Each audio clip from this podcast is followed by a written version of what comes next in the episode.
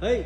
はい。こんにちは。こんにちは。こんにちは。池田今入った今。入った。はい。J オは。s 今日も始まりました。は第18回です、い。ちょっと貼っていきますよ。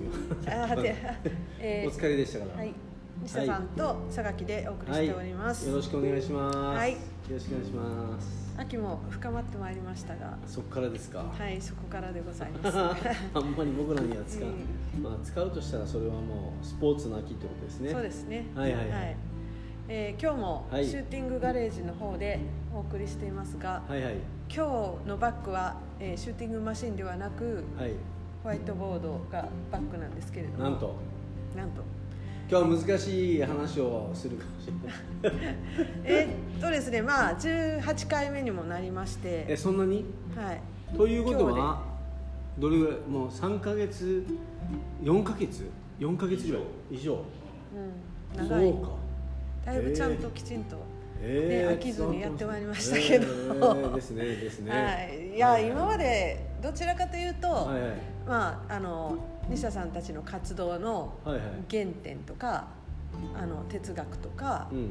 過去に出会った人と場所、うんうん、で、まあ、ゲストをあの何人もお迎えして、うん。どちらかというとこう以前の活動そもそもの活動を知ってもらうための、まあ、会が続いていて、で三賢者の話をうん。させていただいて、うん。でまあ一旦まああの第一シーズンみたいな感じで終わったかなって私の中では思ってて、もうもうはい、もう第一シーズン。出来上がってますよね。あ出来上がってますよ。もう昨日からずっと考えててきた。素晴らしい。はいはいはい。えーそんなんで、うん。まあそろそろまあ今っていう話があの入ってきてもいいかなもうどうなっていくんですかこれから未来えどうなっていくんでしょうかね。もうコロナ禍なんでねコロナ禍が来るなんて思わなかったものが来るんで、まあ、未来はちょっとわからないですが、はいはいはいはい。でもうん。こうね西田さんとお話をしててうん。こう未来を作っていく、ん。まあ、どういうふうに作っていくんだろうとかはいはい。じゃあ子どもたちと今ねシューティングガレージで接していますけど選手の方たちと、はい。じゃあどんな考え方ではいはい。どんなふうに普段接してどんなトレーニングをしてるのかとかそんな形の話を今日は大丈夫ですか？それは。いやあとね襟を正して聞きくだこの話があと100回ぐらい続きなんですけど なんか。本来はねそういうのも、はい。僕の中ではちょっとほら面倒くさいんですよね。うん面倒くさいって失礼だけどいろいろ指導者のはい人たちと話をすると、はい。あの指導哲学というか、うん。何のために指導してるのかなえーこう僕と合わないことが多いんですよね。いい悪いじゃないですよ、あその広く一般の指導者っていうことですか、まあ、広く一般のどこまでをね言うかわからないけど、はいはい。僕が合わないって考えた方がいいかもしれないから、うんうんうん。えーなのでまあそれを一人でこう喋るとするじゃないですか、うちはみたいな。でもそれもなんかなって思ってて、でまあ酒井さんとミキと、うん。まあ、こんなね感じでああでもないこうでもないってこう喋っていく方が僕はいいかなと思ってたんですよね、はい、でそもそもそれが始まりですよね、うん。はい、いよいよ。いよいよ来たか。これねまたほら一般の人たちにどうやって説明したらいいかっていう。だからねなんかそこに書いてあるんですけどはいはい。教えない。はいはい。夢中にさせるハッとさせるあるんですけど、はいはいはい。あのコーチとか先生っていう人たちに、はいはい。教えないって言ったらはい。喧嘩売ってんのかって普通は思われるじゃないですか、まあねだから普通 SNS で西田さんがうん「教えない」って書いたら、みんななんだってやっぱ思うじゃないですか、でもそこの中には何があるんだろうっていうことを知ってもらったら多分あど。そういうことかって思ってもらえるかなって私常々思ってたところもあるんで。ね今あね。そうですよ。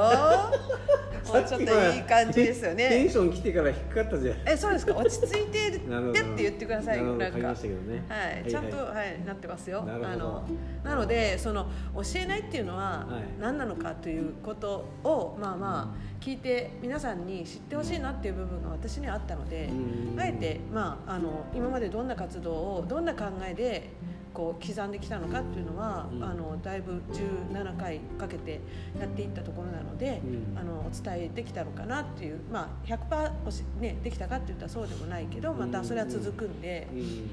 一旦ここであの西田さんが普段ガレージであの指導者研修が始められたということなので、うんまあ、同じタイミングで、ね、いい感じだなと思って聞いてみようと思いました。あーでも本当ありがたい話が僕はヨーロッパで活躍してるコーチでもないし、うんうん。まあ、ヨーロッパとかね南米とかはい。クラブチームをはい。育成から、まあ、ナショナルチームを作るっていう人から学んだこともないし、はい。えーかといってね日本でそういうのを学問的に勉強してるわけでもない実績があるわけでもないと、でもまあ西田の話を聞いてくれる人もいるわけですよね、うんまあ、僕としてはそういう実績はないけど僕の中は理にかなってくると思うから、そういう点ではヨーロッパ式とかアメリカ式とか、うんうん。うん、武道だの、えー、と洋洋物のスポーツだのというよりも、やっぱこう人が育っていくには順番があるから,、その順番通りにいったらいいんじゃないかなっていう、まあ、それをバスケットに当てはめるって話ですね。なのでまあ佐々木さん言われたように教えないっていうのはその例えば学びたいっていう人が来たらそれは教えるってことで成立するけど学びたいと思ってない人ああ思ってない人に対して教えても入っていかないですよね。だからまずは教えないっていうのは何かというと本人が学びたいと思う。表現から言えばえっ、とスポンひたひたのスポンジがあるとするじゃないですか。でそれにまた水をでもダダ漏れでしょう、うん。水が。だからもしスポンジにみ水を含ませたいって仮に思ったとしたらまずは水を絞ってカラカラにしといてそれから水をっていうのと一緒で教える前に教えてほしいという気にさせることが先なんじゃないかなっていうのが含まれてますね、そうなんですね、はいはい。そっかそっか。うんまあ、その理由はあのミーヨ Y っていうはい。WHY の Y なぜっていう、そこにつながっていくんですけどこれはちょっと難しいですよ。ね、そう20分の尺にはまるかどうか微妙ね今すでに7分経っちゃおったんで。うん。まあその触りからまあね回数を分けてはいろいろなね形でお話できればと例えば思うんですけど。一つ言うとうん。20分で終わるじゃないですか。はい。今日今日書きましたよこれね。書きました、うん、で多分最後までいかないですよ。はい。でしかも「How」へ続くって言ってるでしょ、はい。Y から「How」へ続く、はいね、これ僕教えないですからうん。みんなこれ見た人たちは 聞きたいってなるでしょう、はい。ならない人もいるでしょうけどそれが教えないってことですね。あーそのね、うん。なんだろうって思わせるところですね。とか、はい、うん、それが「How」ですね。はい、その箱の中開けてみたい。うん、だそれをあの、ね。はい。こうなんて言うんだろう。もう水が水がというかね、うん。箱の中にう、んまあ、水を入れました、い。でそれがもうどこうダダ漏れしてくるじゃないですか。はい。でそれでもいい水を入れようっていうはい。よりもまずなくしてからですよね、だから「How」っていうのは何かというとやっぱり水が欲しいとかいう状態を作らないと「How」はこう入っていかない「How」っていうか、まあ、あの教えても入っていかないから、そのためにどうするかっていうことですよね「How」は。はい、っていう流れで、まあはいはいはい。ね、はい。この3つのキーワード教えないっていうのについては今ねちょっと触りを伺いましたけどはい、いいです夢中にさせるハッとさせる。ここはこの辺もいいですか？大丈夫ですか？そうですね。あのもう佐々木さんは腑に落ちてますよこはい。まあえどうだろう。これは今僕が言葉使いましたけどうん。ハッとさせるはうん。腑に落ちるっていうことでもいいですよね、はい。はい。でも夢中にさせる夢中にならないと腑に落ちないですよ。うん。うん。やってみないと、ね、自分のシュートが、まあ、ここに来て私何回かトレーニングとかはい。していただいたことありますけど、ああそうかってやっぱりうん。こう電気がピカってつくような瞬間ってやっぱりプレイヤーとしてありますよね、うん。そのシュートが入るあこの感じとか、この指先のタッチとか、うん。そういうものがやっぱりあの各々違うし、うん。ペースも違うしそれがいつ来るかわからないけどそのハッとさせるタイミングを作ってあげましょうっていうことシュートの練習なんてまず思考がせ整理できれば大丈夫ですからね、はい。はいうん、まずはね。う例えば佐垣さんがリングの前にバスケットのゴールの前に立ってでこう見てで感覚的にこれぐらいだなってシュート打つじゃないですか。で打つでしょ。で入るでしょ。で入ったと思ってじゃあ次目をつぶってやってくださいって言ったら佐垣さんどうするってその記憶をたどってこれくらいかなってやるんですよということはそれは何かというと要はシュートのフォームとかじゃなくて成功例が結果的に目が見えなくても目でシュートを決めるんじゃなくて感覚がシュートを決めるでしょ、まあ、そういうことですよね。はい。そうするとハッとするとあそういうことかと。フォームじゃないなと。うん、要は自分が入ったっていう成功体験を持つことがまずは大事なんだなってなるとそれでは次に学びたいディフェンスが横にいる時にどんなシュートがいいのかどの辺にボールがこっちは後ろはみたいな。でこうやって話をしていくと、まあ、あとはハッとするばっかりですよ。なるほど。なるほど。なるほど。みたいな。以上です。じゃあ終わっちゃいましたね。確かにでも、あのまあここのトレーニングもそうなんですけど、はい。まあ、ジェイソンのトレーニングとかそのドリームセブンのトレーニングとかもそうなんですけどまあシチュエーション作りがすごく細かいというかあの実際にまあどういうふうに DS が出てくるとかその1対1でも普通にこう広いスペースで1対1をするんじゃなくて狭いスペースにするとかっていうような条件作りというかそのよく辰巳さんがおっしゃる仕掛け、うん、そういうものの中であって気づくっていうようなことっていうのはただゆるゆる試合、まあ、練習してるよりもあのきっかけにはなるかなっていうのはいつも思いますね、あのこの場にいたりとかうん。練習見たりとかさせてもらうと、うん。うんうんうん例えばちょっと違う話ですけどあの自動車教習所で自動車の運転の仕方を習って世に出るじゃないですか、うん。一応まあ路上はやると。でまあその免許を取ったからといってじゃあ事故がゼロかって考えたらゼロではないですよねだから学んだことがじゃあ世に役に役に立つかって言ったらその人次第になるでしょ。でも状況が先だったらゼロになる確率がある。例えば、えー、と大きな事故が起こりやすいところでどうもシアトルとか行ったらね、もうフリーウェイとかでもすごいでしょ。車が火が出てたりとかもうぐしゃってなった感がすごいですよ。あれは何かというと一つにはスピードが出てるってあるじゃないですか、でもう一つにはやっぱこうスピードが出てるっていう出せるっていうことはぼーっとしやすいですよね、はいはい。うん、だからあの田舎の方に行くと農道とかでもう直線でみたいなもう点滅の信号あるかないかみたいなところで出会いが出会い頭とは言わないな、こう田んぼに落ちるとか、はいはいありますよね、うん、でもこんここ危なないとこここ危ないなって街中とかでここはもう絶対危ないなっていうところでちょっとしたこう当たってるっていうのはあったとしてももうなんかみんなが緊張してこうやってやってるからみたいな、だそういうところが自動車教習所でオーガナイズできますかってそうじゃないですよね。なのでやっぱり事故をゼロにするってやっぱ状況が先ですよね、うん、そういう点で言うとバスケットもこうしたいこうしたいこうしなさいと教えていくんじゃなくてこの状況の時はどうした方がいいんだろうこの状況の時はどうした方がいいんだろうっていうことの方が僕はハッとしやすいと。それをどういう練習プログラムで夢中にさせるかと、うん。まあ、この3つが揃って初めてハッとするから。だからゲーム中困りにくくなる。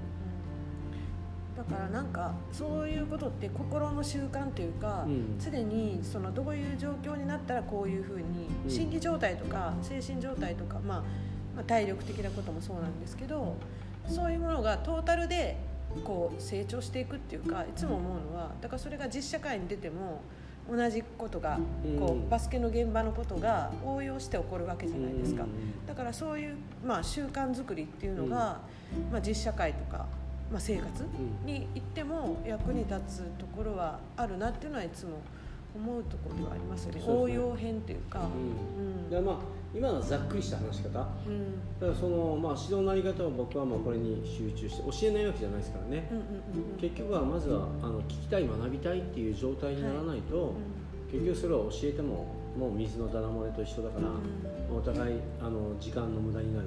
はい。はいっていうことにしかならないっていう話ですよね。はい、それでまあこのお「ハウへ続く」でもう今日あともまだ大丈夫ですよ。もうもうなんか二人とも終わりに向かって。うんもういいですか終わってもね。えでこの「えわかんない。ハウへ続く」前にこの Y, y っていうかあの、うん。なぜを書いたかというと、はい。指導ををすることが好きだなと思って、まあ、人が何のためかっていうことを調べたら、はい調べたでしょ？はい。僕らが赤ん坊で、うん。まあ、生まれてうん。それから大人にこうやって成人していくじゃないですか、はい。それ一般的に成長って言いますよね、うまあ、それを僕らはあのほらあの単細胞からこのようにあの生物が生まれてでだんだん進化してきてるんですよんはい。これはまあ進化と捉えてもいいですよね。うん。これがまあ植物、まあ、この世に生まれたあ常ですよね。自然なこと、まあ、もちろん同時に僕ら尾てい骨が尻尾がいらなくなって尾てい骨になってるから体幹も生まれる。はい。だからこうやってどんどん情報社会になって運動が減ると体自体がまあ成人病化していくとか、運動不足になってくるだからこれは同時に起こってはきますけど、はい。まあそれ意識するだけの話で,、はい。でそれと別に例えばほらいい悪いは別として石油製品っていうのがあるじゃないですか、い。あんなドロドロしたものからプラスチックができるわけですよ、そういう点は想像。だから人の凄さはあの、えー生物の常としては進化成長するけど、でも人としてすごいのは想像する。だからまあお猿さんとかがチンパンジーとかがプラスチック製品作らないですから、確かに。だから人として優れてるのは想像だから人として生まれてきたんだったら僕らの指導は想像力が増すように育ててあげることの方が意味がある。それを考えない子たちにしてしまうとそれは人として育ててることになるのかなっていうことになるからはい。あんまりこうしなさいこうしなさいこの方が正しいですよっていう指導の仕方をしてしまうと考えない子が増える。それはちょっとどうかなっていうやつですね。これ大丈夫ですか？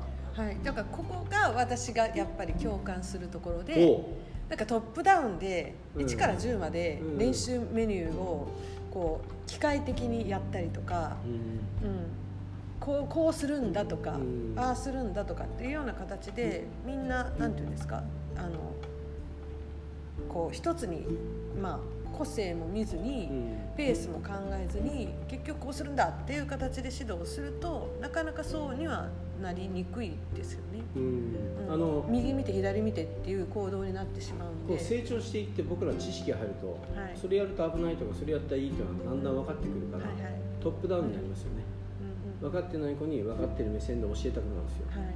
でも実際分かってない時にそれを言われると、うん。結局それが恐怖に変わるんですよね。うん。だからどちらかというと教えないっていうのは何かというと本人たちが痛みを伴って気づけば自分らで考えるでしょ、はい。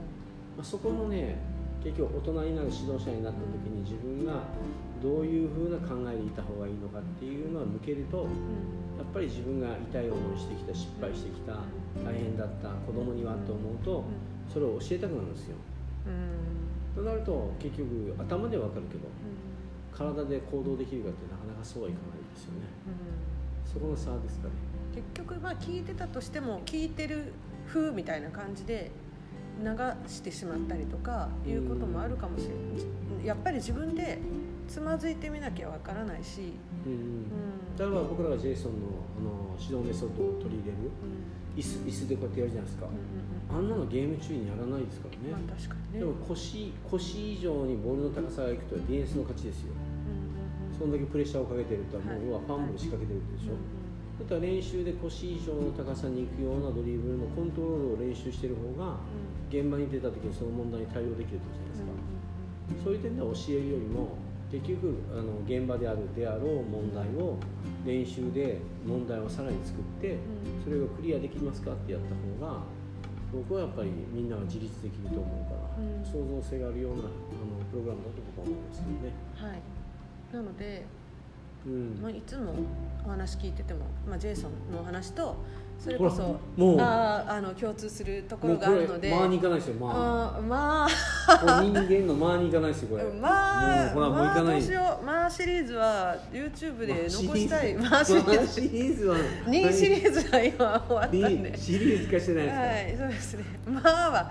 まあは。まあとあと「How」うん、まあこう、まあハウもうここに書いてあるんですか。ら続くって書いてあるから、はいまあ「How」を今日はやらないですよ、でもまあが残ってますから、まあまあはじゃああの、はい。ラジオで言っていくか。は あまあラジオでいきますか。い。まあはラジオであそうかラジオもあるんだ。だあーラジオも僕はもう今こ聞いちゃってみたい。こにエネルギーいっぱい入れてましたから。そうですね。もう20分で終わりだと思って。えでもお店の話しないといけないですね。はいやそういうのがダメなんでしょうね。あれもこれも詰め込みすぎると、はいはいはい。結果的にはキャーっていう感じになっちゃうじゃないですかね。なんですかいや。まあこのねあれも試合があるからねって言ってあれもこれもね、うん。子供にガンガンガンガン詰め込みで教えていくとかそういうことにもつながるじゃないですか学校の先生とかもね。キャーと表現するそうですキャーです。で今日のお店なんですけど、一応 YouTube あの切れるんで、うん。あのそろそろ涼しくなってきたから、うん。あったかいものを食べたいなみたいなうん。つぶやきをしていたらミキさんが「コリアンどうですか?」って言っていただいてなるほど。ホットですよ。あホットホット。はいえー、あ熱くなりましょうみたいななんだかよくわかんないですけど。でそのコリアンここに写真がこうありますけど。はいはい、はい、すすごい。後ほどね YouTube の方に上げてもらいますよね、上がってきますけどすごいですねこれね、うん。お店何でしたっけ？フォ何でしょう 4i2 じゃなくて。お OI2 じゃなくて。これはどういう意味ですか？あな私はあなたが好きですですよね。放送にフォーソン2ですね。放送にフォーソン2、えー何が放送に。あのおすすめですかね？こう肉の大盛りとかこうチゲもう全体に美味しいよね。美味しい。あのほらね韓国料理ってバーってくるじゃん。つけ出しみたいなのね。あれの量がねまずは。あれでご飯いっぱい食べれるもんねあれ。おかわり自由だしね。あれというか、まあ、ナムルとか。ナムルとか。あ揚げうん物ああとあれのあのほら肉じゃがみたいなのあるじゃん。あこう小鉢みたいな？小鉢でで出てくる中にも肉じゃがテイストのじゃがいも。もう僕らが食べる日本のはい。醤油甘醤油のはいみたいなはい。はいはい。そういうのもあるんですよ。えー。でも味付けは韓国コリアン。ベースはですね全体はそうですよ。はいはいただそのねあでもその肉じゃがみたいななのも出てくる出てくるんですよ平天とかね。おかわり自由ねおかくらおかわりしうーん。バーッと並んでるやつ。もう魚も出てきます。よだれが出てきそうだけどあれよね。これおかわり自由って言いながらもうもう大概お腹いっぱいになるから。ああもう普通に全部食べたら一種類ずつでも、うん。できれば4人ぐらい4人以上で行くのがはい。4人ぐらいで行くのがベストかな。だから注文する前にあれがダーッと並ぶもんね。なるもんね。これとご飯でいいやみたいなね。多分ほらもう知ってる人はもうそれが普通じゃんって言うかもしれんけど、うなかなかそのほら地方熊本とか言ったらそんなのないから、あってもそのチゲでもこんなちょっとちっちゃいのみたい。なでもその2つぐらいのうそのなんかこうつきつけ出しみたいなの来たり、んうん。もうすごくブワーってなるから、あうん、それってまた美味しいね。美味しいちょっと北の方にこれのシャツこれなんだかな。リンウッドっていうと思うんですけどね北のリンウッド。リンウッド。いやじゃあぜひあの誰かと行った時には、ね、こうやってメモしとくこと大事ですもんね。メモっていうか、ん。最近ね俺らがまああのレイクワシントンってねあのシアトルとシアトルにこう湖があるんですけど、そのまあ南の方比較的。はい。あのレントンとか、うん。そこから行くのがちょっと遠いからね、へえ、うん、なかなかこう行く機会はないんですけど。はい。でもまあ当時ね北の方で活動してる時はよく行ってましたね。そうなんですか、うんうん。じゃあぜひ次回はいですね、はい。はい。そこでまたワインについて。ワインについてワインについてっていうことで、はいはいはいはい。はい。はい。YouTube は第い18回、はい。途中になりましたけど一はい。応こういうことで頑張ってますんで、教えないは教えないじゃないということで、はいそういう皆さんよろしくお願いいたします。はい。ありがとうございました。はい。さよなら。ということで、はい。はい。はい、あの新しいあのシーズンに入ったじゃないですけど、何がですか？教えていただく。今今から未来に向かうねお話に入ってきたんで ちょっと勉強させていただきつつ私もやっておる感じなんでございますが、はいはい。はい、でも本当にそのね教えない夢中にさせるハッとさせるだけではなんだってやっぱり思うからうん。それについて皆さんにうん。やっぱりこんな風にねあの噛み砕いて説明してもらってどなたか見ればああってやっぱりその方がまた気づいて、結局だから酒井さんも来ていただいてますけど、はいはい。あのそばにいると別に僕がじゃなくて、あ理にかなってるの確かにそうよねってなると思うんですよ。だからまあここに来ていただいてる人たちもね、うん。やっぱこう口コミで来るわけですけど、うん。でもそれも結局ね僕が日々やってることにうん、なんかあなるほどねって思ったから来るわけで、そうですね、うん、だからそういう裏側にうん。は多分こういう指導の考え方があるんですよっていうことだと思うんですよね、だからまああんまり語る必要のないことだと思うけど、うんでもなぜっぱりって思われたらね、うん、そうですね。あの辰巳さんは語ることはないってやっぱ職人っぽいんであの語らない語ってくれますけど聞いたら。でも本当はそれは私たちにしたらこう知っておきたいというかなんでなんだろうっていうのはやっぱりあるし。なんかのほらあのそのほらえっ、と今日が出てなかったマーのやつですね。人間の弦の方ですね、これについて何かといえばあの、まあ、平和で考えるとやっぱ人とのこう距離感。うん。やっぱね侵食する、まあ、今回のコロナもそうコロナに侵される。って言っても僕らの細胞がおかしくなって体調を崩すってことでしょ？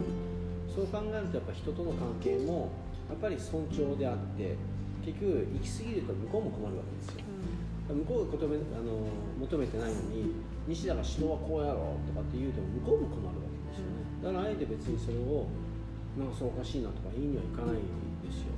ただ向こうが悩んでたとしたら勉強したなっていう気にはなるわけで確かにね。それでまあ僕の近くにいる人たちも、まあ、こういうねやり取りはしてますよ。でもか仮にならならこう悩んでるとしたら勉強した方がいいのになって僕は思う、うん、でそのやり方がとか、うん、そのただそれだけですよね。だからやっぱなかなか分かりにくい。まあはね非常に難しいですよ。でもそれができた初めて人間だからと僕は思うから多分まあは人間の弦のこの間っていうのはこれ一生のテーマじゃないかなと思いますね。そうか。でもね改めて人間って字を見るとうん。うんまあまあですもんね。人間の弦の方ね、うん。だから距離感とか、うん。うん、接し方とか、うん。そういうふうに考えると、うん。うん、確かにあの私なんかはブルドーザー型の人間なんで、うん。ゴリゴリまあ言っちゃいますけど、うん。でも、ね、考えて相手の相手あってのって思うとじゃあ相手の気持ちを考えたりとかうん。やっぱりふと、まあ、立ち止まって考えて、まあやね、おせっかいおばちゃんなんですけど、まあ、それがいいことに回る時もあればそうじゃなくってあのきっちり間を取って待っててあげたりこう寄り添ってあげたりみたいなタイミングとかそういうこともあるんだなとかっていうのは思ったりしますし。まあなんかまあ大概みんなは悩みがあるとして人間関係とかっていう感じじゃないですか例えばね、ほぼほぼ悩みってそんなことばっかりじゃないですか。うん。でもそれを悩んでる人って客観じゃなくて主観が多いですよね、うん、自分が私が僕が、なのに相手は世間は政治はみたいな、主観だと僕は思うんですよね。はい。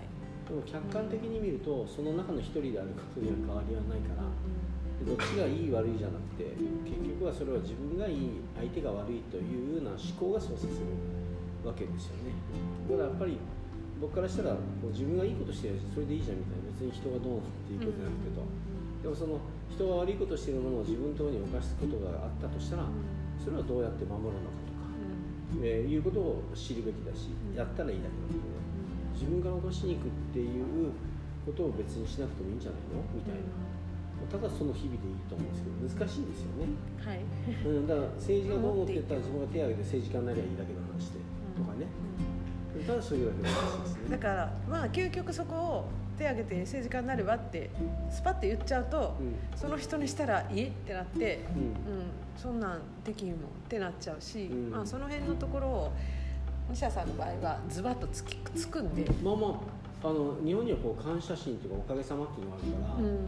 だからできないことを、うん。その誰かにどうじゃなくてその人がやってくれてるおかげで僕らもあるわけだからそれが違うなと思ったら手を挙げて自分がそっち行きゃいいだけの話で、それは権利として守られてるわけだから、だからそういう点で言うとねなんかおかげさんでと思って生きてることの方がうん。やっぱり間は保たれると思うんですよね、うん、それをでも言うても感情があったりとか、まあそれが人間なので、うん。まあどっちかというと人人だから。だからやっぱそういう人間の欲を含めてそういうのを持って生まれてきてるわけだから。だからいかにこの人間と間の取り方が上手くなっていくんですよっていう生き方をこの人で生きてる間にやってみましょうかっていうことだと僕は思うんですよね、うん、理屈はそういうことでなかなかできないですからね。ね、でも、まあ、バスケットで言えばチームスポーツじゃないですか、はいはい。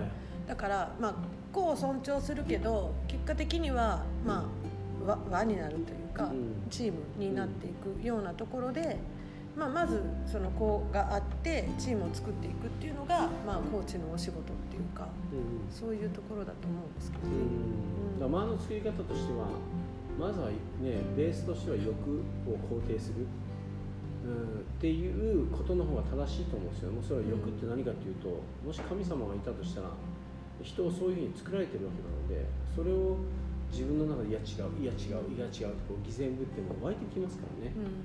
だからその頭では分かってるとうん。勝ち負けじゃないと、うん。言うても勝ちたいわけですよね、うん。うん、それは当然なんですようね、ん。うん、それは欲なんですよ。うん。でも物事を勉強していくとそういうことじゃないなって見えてきた人は見えてきた人ところに行くわけで、こことここは争う必要はないですよねだから欲を肯定すると指導する側が大事なことってなると何かって言ったら理想を追い求めさせるんじゃなくて欲の方が正しいって言ってあげた方がいいですよね。休みたい寝たい彼女とデートしたいご飯食べたい。当然。それが人だから、うん、だからこれから人間になるための間の努力するかみたいな。だったらね寝たいかもしれないけど練習来るかみたいな。練習に「お行きます」って言うたら「いや本当に寝たいじゃん」みたいな「いや行きます」「なんで?」とか言うから「いやもう仲間と約束したし」で試合に勝ちたいから「偉いね」って昔なんですよね「今日は休みます。偉いね。欲に正直ですね」みたいな、まあ、そうやってやっていくうちに結果的には目標を持って計画を立てて。で実践している子が結果を出してくるんですよね。それが努力は報われるということですよね。うん、その試合に勝つ優勝するって決めてそこに到達しなかったら努力しても報われないっていうことではないんですよね。僕の中では。やっぱそんな人が目標を決めてだからチーム目標が決まる。そこにじゃあ自分目標を合わせる、うん、じゃあ僕はシュートをこれだけ決めるとチームに貢献できるなって合わせる。そのためにどうしたらいいかプランニングする。それを実践する。寝たいのに朝来て練習する。もうその時点でほぼほぼ赤点じゃないですよね。寝たいのに来るの自分の目標のために。で試合に出れないけど練習で試合に出た時のための70%クリアしてれば試合に負けてもそれは努力が報われてますよ。その子のねそうやって評価していってあげることの方が結果的には僕は輪になりになりやすい。チームになりやすいそれをもう頭からね勝つって目標を決めたら全員がそこに合わせなきゃって言ってぜ勝つことが全てだと思うとでこの努力が認めにくくなるからなかなかね間が取れなくなりますよ、うん、それが僕の指導チームワークっていうのはそういうところですね。そうか。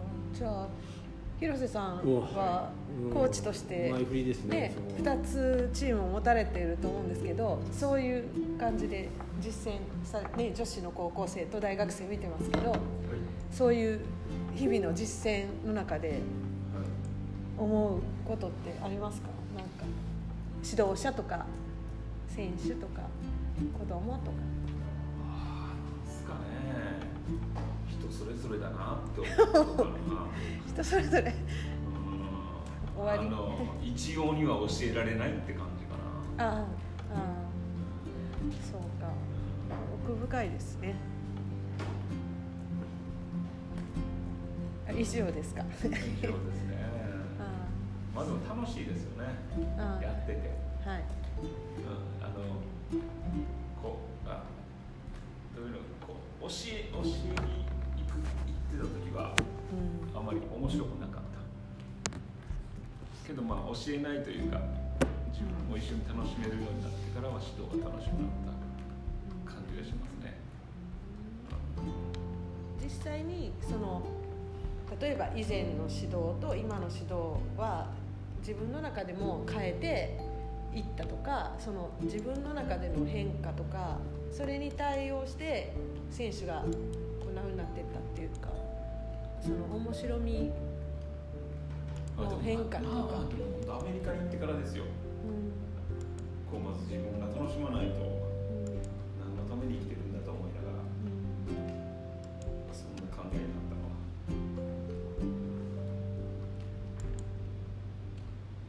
とうございます。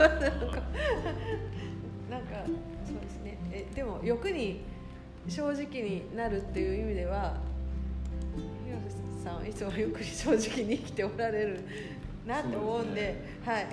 欲を抑えながら生きてますよよく抑えてるんですか？はああ、そうか。じゃあいつか爆発できる時が来るかもしれないです。もうその間もまたね、西田こさん。れはこうレディー・ガガ。いいや。お痩せたね。要するに僕でもあのほら修正しされてる可能性はあると思うよ。ああの修正っていうかこう欲に忠実な広瀬さんが喜おびそうなでもねレディー僕はこれ見したのは何かというと美しい。うん、かっこいい。かっこいいね。あのーなんていうかな。もちろんプロがついてるからあのカメラのライトの当て方とかでいろいろ修正したりとかあると思うけどあれみあの俺 TikTok とかのほらあ TikTok だ。TikTok で、うん。はい。とかなんていうかなインスタとか。はい。ああいうのでほらあの素人素人の人たちが上げてるやつ。でそれも素人だと思って見るとなんかほら知らん人で、まあ、け結局モデルさんだったりとかうん。芸能人だったりとかやっぱ違うね。あの周りの選び方とか服装の選び方とか踊りとかもやっぱ違う。もうレディー・ガガとかこういうの見ててももうやっぱもう自分でね自撮りしてるのもあるかもしれない。けど違うもん、うん、やっぱりせ洗練されるね。この間うどん食いに行った時にね樋口君が撮った写真と僕の撮った写真ではやっぱり樋口君の方が洗練されてましたよ、そうなんですか、うん。えうどん？この間うどん2人で食いに行ったんですけどね。えそれってどういうこと？どう洗洗あ試合の前かなんかですか、うん。ほんでやっぱり樋口君はやっぱりなんかまあまあ僕はもう感性のままに撮るけど樋口君はやっぱり勉強してる分そのアングルだとかほ何かをこうちょっとやっぱり一工夫入れて、うほう。ん、撮るんでちょっとね同じ同じ全く同じ写真同じもの撮ったんですけど。えそれを SNS には上がってはいない比較比できる？較はしない、比較はできないんですか、うそでもやっぱり本当やっぱり撮り方もいろいろあるなみたいな、うまあね。まあ学べばやっぱね違いが出てくるよね、そうそう。俺あのほらあので山山マウントなんだっけレーニアとか。ああいうの撮るときからバーッと見たら全体で見てやっぱ広大だなと思うじゃん。あれをカメラで収めようと思ったらもう全然伝わってこんもんね、めっちゃちっこくなるんですね、うん月とかもね。月もね。そうそう。本当に写真になっちゃうとピュンってこうちっちゃい光になっちゃってね、でそういうのもずっと撮っていくうちにちょっとジャストドゥイットでこうかなああかなってする。でしていってやっぱもっといいの撮りたいなと思ったらあのほらインターネットで調べたり、うん。写真家の辺これが学ぶってやつで、はい。そうなると教えてる方もこうリンクするから。だからまあお互いにね効果的な時間だけどでもそれを興味がない、ね、息子とかに「お前写真はこうやって撮るんや」って言われても「いやもう親父うるさい」ってなるでしょ。まあ確かにねそうですね。ね。それは教えるっていうこととはちょっと違いますよ。求めてないものをこう言ってもね、うん、そうですよ。そこは表裏一体で、まあ、僕の指導のベースですけどそこが合わ合わないとそれはもう無駄な時間。だから自由と平和と平等でいうとうん。平等が時間なんでうん。時間が無駄になりますよね、そうですね、うん、だから間が崩れますよ、さい時にやっぱり好奇心の目をつまないっていうのが大事かなと思います大事ですよね。それはもう想像性アップするために。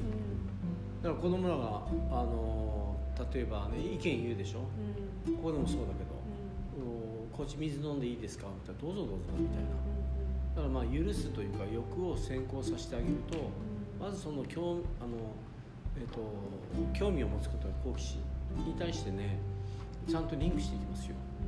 どっかも書いてあったな好奇心はどうのこの間何かに書いてあったな。本本から。か誰かが言うてました、まあ、実際それをねあの指導の現場でやれてるかどうかは別ですけど。でも好奇心を持つってことはその子のもともと持ってる唯一無二のの個性である可能性があるでしょう、そうですね。その目をつまないっていうことは大事かなと思いますね。だからなんか多分親とかよく困るのがう。ちの子はもうゲームをやるとすぐ夢中夢中になってみたいな。で夢中にはなってるけどハッとさせないわけですよね。だからその仕掛けをあの親ができるようになるとゲームをやってても大丈夫ですよね、うん、逆にだから僕らだったら、まあ、肯定するからゲームかとで、えー今回は何点？で次は何点目指すの？みたいな。そんなこと言う大人はいないですからね。このゲーム終わったらどこに向かおうとか次の難しいゲームに行くとかもうその子がそれがいいあの悪いことだと思って親に隠れてやってるけどそれを肯定してあげるとでそれをどんどん成長を伸ばすでしょ、うん、でそれをじゃあ100点いくところ今あ100点が1時間かかるところ10分で終わることができるの？みたいな、まあ、そうなっていくとまあ確かになっていうことになるでしょうし、まあ、本人たちも勉強した方がいいしちゃんとご飯食べた方がいい。分かってるでしょうけど楽しいからゲームに入るでしょう。でやっぱそのゲームを否定するんじゃなくて肯定してる。その好奇心を積まないように、えーそっちの方に僕らが興味を持って会話をするだけでもまあとしては非常になんか効果的だったりしますよね。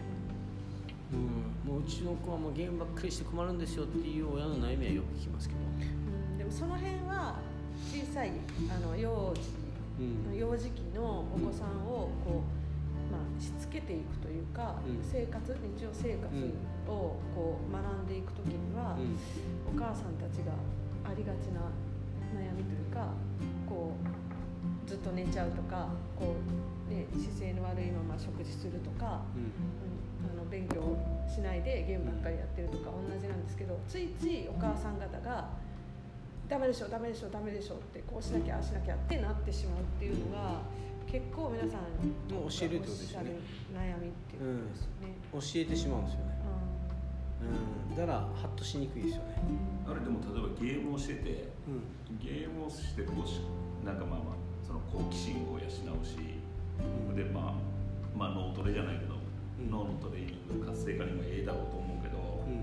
例えば目が悪くなるうんとかっていう、まあ、弊害があったりするじゃないですか、うんほんでえで目が悪くなるっていうでもその1日2日で目が悪くなるわけじゃないから、うん。子供たちってわからないじゃないですか、うんまあ、それがまあ僕も学術的にそれが証明されてるかどうかはちょっとうん。そのブルーライトとかなんかのうん。とわかんないけどそそことのバランスもありますよね。その子供は気づかないでその好奇心に任せてこうずっとゲームをしてて、うん。でもそれがたいいようにいいように多分好奇心がを肯定することによってそこの部分は発達するけど実は体体の部分で視力っていうやつを失ってしまう。それはでもか好きだからそれをやったんだからそれを失ってもしょうがないよねっていうふうにはちょっと親はなりづらい。うんうん。そんな時のアプローチとかはうん。どんなふうにするのかなみたいまあ、それはだから哲学を学ぶとそこから今みたいなやつでもうん。思考していく。な、だから表裏で言うと結局はネガティブな思考だと。じゃあそれをどうしようかって言ったらネガティブな思考から、えーどうしていいかわからなくなる。だからポジティブな思考からすると欲求をあの肯定するっていうところからすると方法としては表裏一体だから例えばあのほらあのよく言うあの後出しじゃんけんじゃなくて先に言うといてあげた方がいいねみたいな感じでプログラムするじゃん。例えば、えっと、これからあの親として大人として教えておくと。で、まあ、世の中言うけどそれが目が見えなくなる可能性があるからと。今から実験するけど試しにやるみたいなことで例えば目をつぶってご飯食べてごらんとかでいろいろこう実験をやるとするじゃん。でそういうことは今教えておくからね。って言って例えばよ。で、はい、ちょうどゲームやってくださいみたいな。でこれが20年か30年かよくわからないけどそれは私が保証できるじゃんと。ただ気にすることはそういうこと。って言って今体験をやったとするじゃん。例えばね。で体験をした時にどうやったとか言って目が見えないと大変よねみたいな。よっしゃじゃあ次おいでみたいな。目が見えない人たちがどんな仕事ができてるか見てごらんみたいな。で今度は見えなくなったらあれぐらいのことをやるためのスキルを身につけといた方がいいねみたいな。教えるとしても結局はハッとさせなきゃいけないからやっぱ現実をどうやって教えていくかっていうことのプログラムを親が勉強して作るべきだと思うね。そうよね。だからそれも対象年齢もあるじゃないですかね、うん。そのアプローチの仕方としてね、うん例えばまあ小学校高学年だとしたら、まあうん。そういうところがうん。こうアプローチしても、うん。まあ理解してくれるうん。かもしれないけどじゃあ低学年、うん。まあ年年少年中、年長さんあたりでどういうふうにしてこう、うん。こう欲を肯定しながらその分からない世界のことをうん。こう大人として調整してあげるかって言ったら言うのもね本当なんか難しい、ね、難しい。だから学ばなきゃダメだ。うん。だからこれがもうあの成長進化。うん。だからそのそこで止まってる人は何かというとその上の人上の人とか教えられてるから自分で考える学ぶことを拒否してる脳が。うんだからそれを問題と例えるから発想が出てこないからそういうことをどうやって教えたらいいか分からなくなる。うんそれからそれを全て排除してしまう。欲も排除してしまう、うんそうそうそうそう。行動にとってしまう。取ってしまう。だから簡単に言うとねあじゃあその学校辞めて山の中で暮らしゃいいのにって俺が言うといやそんなこと無茶でしょ、うんやってる人おるじゃんみたいな。でもこのそんなことやると実社会に帰ってこれないでしょあんたが欲しいことばっかり言うから結果的に迷うじゃんと。どれがどれを欲しいかって一回一個に定めて考えてごらんよみたいな。あれも欲しいこれも欲しいって言うたらみたいな。そういうのをまとめていけるようなことを本人が学ばないとやっぱうまくいかんもんね、うん、だから俺の場合はなんていうかほら愚痴とか問題をずっと言い続ける人いるじゃん、勉強すりゃいいのにと、うん、その子供がみたいな。うん、だ勉強していくことはそういうことであってその100点取ることじゃなくて困ったこと問題とかそういうものをクリアするためにどうしたらいいだろうって止まるんじゃなくて進み続けるっていうことがあの、ま、学ぶってことでしょ。でもなんか「ハウ」じゃないけどどうやってっていうところをみんな知りたいと思うから、そこを勉強しなきゃいけないんだけど、うん、そこをなそこを勉強したい時にバスケのシュートの指導だったらあ辰巳さんのところに行こうって思うけど、うん、そのお母さんとかがその子育てのことを、どうしよう自分で勉強したいけどって一歩踏み出せる人はいいけど踏み出せないまんまだと結果的にずっとエンドレスでその前の状態が続いてなあなあでいっちゃうっていうケースがほぼほぼなのかなとか思っちゃいますよね。まあそれが人間ですからね。確かにね。うん、うん、でもまあそこはなんかねそういう保護者さんとか親御さんとかが学べる機会とかもあるといいかなとか思ったりします、ね、答えはねあの誰か教えたとしてもわからない。うん、その人が教えたとしてもその人の気づき方だから、うん、だから僕はここで何をやってるかっていうとテーブルの置き方とかあのビデオとかいろいろやってるのはハッとさせる仕掛けだけだから僕が教えるんじゃなくてやっぱ親が悩み子育てに悩みまあランキングとかこの裏に貼ってますけどランキングのやり取りを親とやるでしょ。そうすると基本的に僕が思ってるようには分かってはないですよね。当然ながら。で僕以上に分かってる人もいますよ。うん、いろんなことがね専門的に。ただそうやってぐちゃぐちゃぐちゃぐちゃやり取りしていくんですよ、うん、やったぐちゃぐちゃぐちゃでやり取りしていくんですよ。そうすると、まあ、僕の指導理念に基づいてその起こっている問題に対してこうやっていや、えーとまあ、そうかもしれないけど、えーと、僕とこではこうですよみたいな。えやっぱ褒めるってそうなんですかね？みたいな「えどういうことですか?」って言ったら「もう怒ってばっかりなんでもう勘に触るから」みたいな「なるほど。いいとこ見つけて褒めてあげてくださいよ」みたいな。そしたら親がうってなることもあるわけですよ。だからまあだんだんだんだん僕が教えてるんじゃなくて親がハッとしていくんですよ。そしたら親親なりに気づいて子供を何てこう声かけるかなってくるとここに来た瞬間に子供の目が変わってますよ、うん、その時に僕が変えたんじゃなくて親がハッとしたんですよ。で親が腑に落ちて子育てをやってる分ここでの数字が上がるんですよ、うん、だから僕としてはちょっと言葉は失礼だけど面倒くさいのが子供は親で変わるから。だからここでやってるのは何かというと子供はここにシュートの確率上がれが上がればいいとか親は子供のシュートの確率を上げたくてや起こしてますけど、ね、めん子供としては面倒。だから僕に会いに来るとここでシュートするのが楽しいってまず思ってもらうで付き合っていくうちに結局数字がなかなか上がりにくいのは何でだろうと思うと結構結果的にその部活でとか学校でとか家でとか。でなんでここに来るんだろうと楽しいから来るわけですよね。楽しくすることは可能ですよ。でも数字が上がらなかったらそれはただあのふざけてる楽しさだけであって意味がない時間になるから。だから僕としてはそこからこう入り込むとなると親とのコミュニケーション学校とのコミュニケーションっていうことになりますよね、まあ本当に失礼な言い方すると面倒くさい。けども子供を育てていくにはそれをやらないと、うん、あの結果が出ない。でもそれをやると結果的にはその指導者の人とか親御さんがハッとして気づいてあ子育てってこうした方が良くなるなと思ってそういうふうに回り出すとこうガンガン伸びますよ、うん、それがまあ僕は教えないっていうかこうあのガレージの、うん、仕掛けっていうと、ね、罠みたいに感じますけどそうではなくてコミュニケーションですね。教えないコミュニケーション。腑に落ちるためのコミュニケーションを、まあ、一生懸命学びながら環境を作っていってるとそうなってるそれはあるよね。メールのやり取りとか見ててもまだわか親御さん分かってはいないとは思うけど、でもね明らかに違うもんね、変わってきてる。変わってきてる、ね、すぐに変わる。すぐ変わる。あって思うもん。分かってない人はまあまだど、うん、でもまあ周りが変わってくると変わる可能性はあるある。そう例えばほらあの一般的に言うけどあのみんなが言うけどコロナでバスケットができなくなったじゃん、うん、コロナでバスケットができるようになるでしょ。できないともうできるだけで嬉しいってみんな言うんだもん、この大会が始まると負けて試合がなくなるともっとやりたかったっていうの。は人間の欲だから。いやあんたこの前までできるだけで嬉しいって言ってたじゃん。それが負けてできないっていう。負けたから悔しいいやもう負ける前にできたことでハッピーなんじゃない？っていう。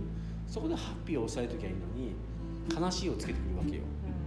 俺からするとははてなマークになるわけよ。だから人間は欲が深いからもうあれも欲しいこれも欲しい。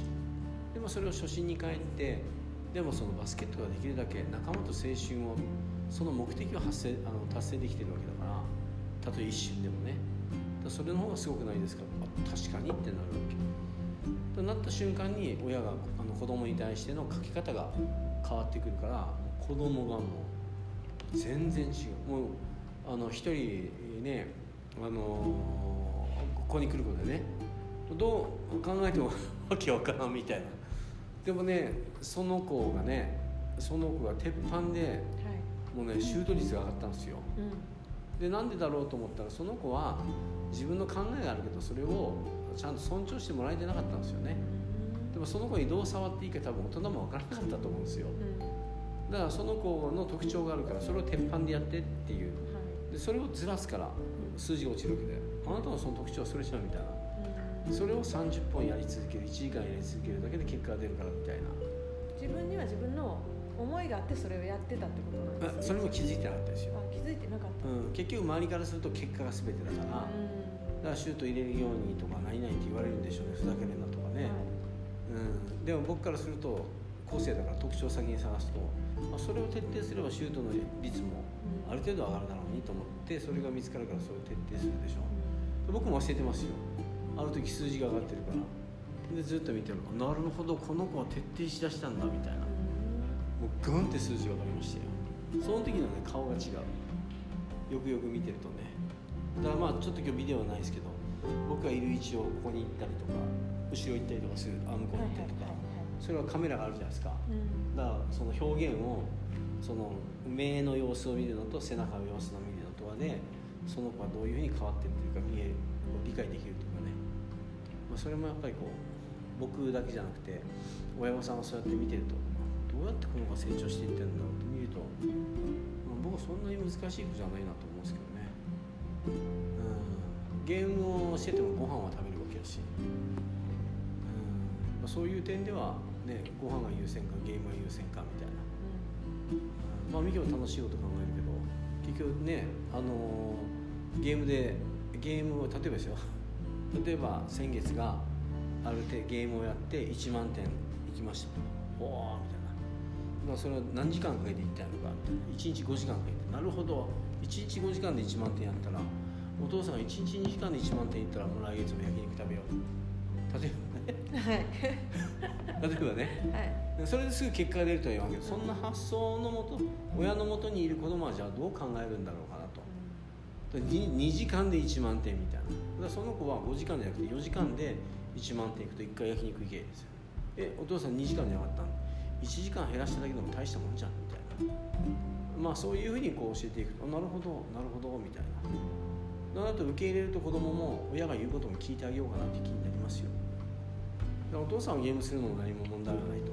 ただ時間効率がいい方がいいから、うん、同じなんかねあの褒めてご飯でも食べに行こうかって言うんだったら5時間やって1万点よりも4時間やって1万点の方がよくないみたいなまあ寝れるし勉強も他のことやりたいことがあったらできるじゃんみたいな。だからゲームで全てね飯が食えればそれに越したことはないけどそれは楽しみであって世の中に出たらそれで飯が食えるとはいう保証がないっていうことをお父さんは知ってるから、まあ、それを別れてもまあ難しいじゃんみたいな。例えばね、まあ、そういう感じでこうやり取りをしていくうちに子が気づくというか。やっぱ子に寄り添っていかないとやっぱ子が離れていく。そういう点では欲を肯定するっていう思考で間を詰めていくって大事だったりしますよね、うん、子供の環境ってまあ、もうもうちょっとですね辰巳さんのね接点がある時と、はいはいあと親御さんとかお家とかあと学校行ってとかいろんな場面があって、うん、でいろんなこう日々のシチュエーションがある中でこう選択して選んで楽しい場所があったり、まあ、しんどい場所があったりしながら、まあ、成長していくんでしょうけど、例えばあのほら進学がとかね何があって問題で親が落ち込んで話があったりするじゃないですか、はい、冷静に考えると生きてるからいいんじゃないみたいな。まずはそこからでしょ。本当まずはそこからでも生きてることに感謝することを忘れてそれが日常だから。だから結局親が求めるもの子が求めるものを手にして初めて幸せだと考えるけど実はそれは手にできなかった時は不幸せだっていう思考じゃなくてその前に幸せを手に入れてるっていうことを認識すると結局そこに通らなかったおかげさんで次どうしたらいいんだろうって考えられるから生きてるとまだ他の方法を考えるまだ幸せになれる方法でもそれをね自分で積んでしまうとそうなる可能性も積む。